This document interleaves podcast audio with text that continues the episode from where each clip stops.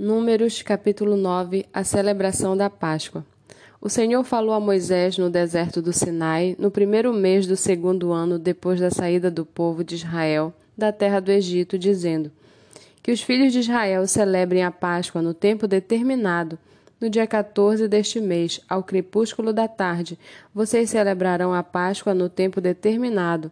Devem celebrá-la segundo todos os seus estatutos e segundo todos os seus ritos Portanto, Moisés disse aos filhos de Israel que celebrassem a Páscoa. Então celebraram a Páscoa no dia 14 do primeiro mês, ao crepúsculo da tarde, no deserto do Sinai. Segundo tudo o que o Senhor havia ordenado a Moisés, assim fizeram os filhos de Israel. Houve alguns que estavam impuros por terem tocado o cadáver de uma pessoa, de maneira que não puderam celebrar a Páscoa naquele dia. Por isso chegaram diante de Moisés e de Arão naquele mesmo dia e lhes disseram: Estamos impuros por termos tocado o cadáver de uma pessoa. Por que havemos de ser privados de apresentar a oferta do Senhor no tempo determinado no meio dos filhos de Israel? Moisés lhes respondeu: Esperem e ouvirei o que o Senhor ordenará a vocês. Então o Senhor disse a Moisés: Fale aos filhos de Israel, dizendo: quando algum de vocês ou dos seus descendentes se tornar impuro por causa de contato com um morto ou estiver em viagem longa de vocês, ainda assim celebrará a Páscoa ao Senhor.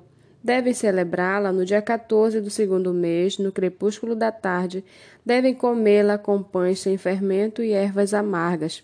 Não deixarão sobrar nada até a manhã seguinte e não quebrarão nenhum osso do cordeiro farão tudo segundo todo o estatuto da Páscoa.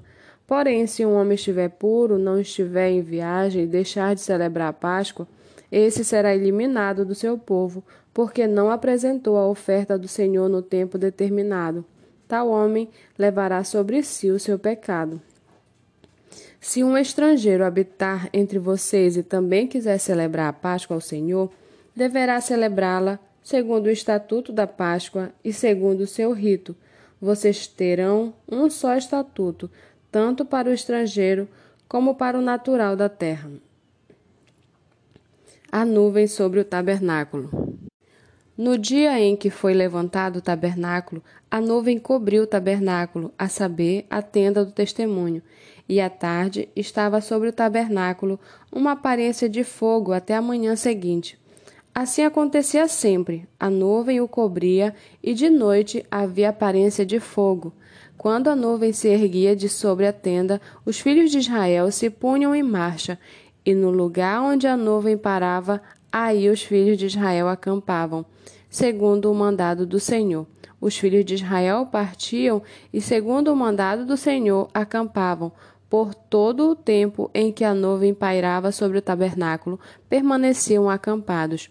Quando a nuvem se detinha muitos dias sobre o tabernáculo, os filhos de Israel cumpriam a ordem do Senhor e não partiam.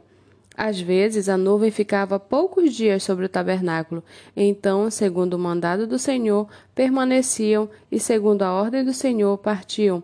Às vezes a nuvem ficava desde a tarde até a manhã seguinte, quando pela manhã a nuvem se erguia, punha-se em marcha quer de dia, quer de noite, erguendo-se a nuvem, partiam.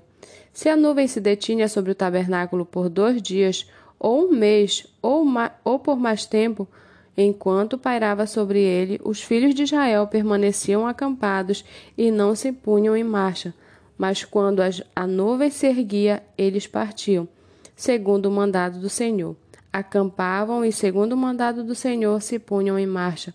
Cumpriam o seu dever para com o Senhor, segundo a ordem do Senhor por meio de Moisés.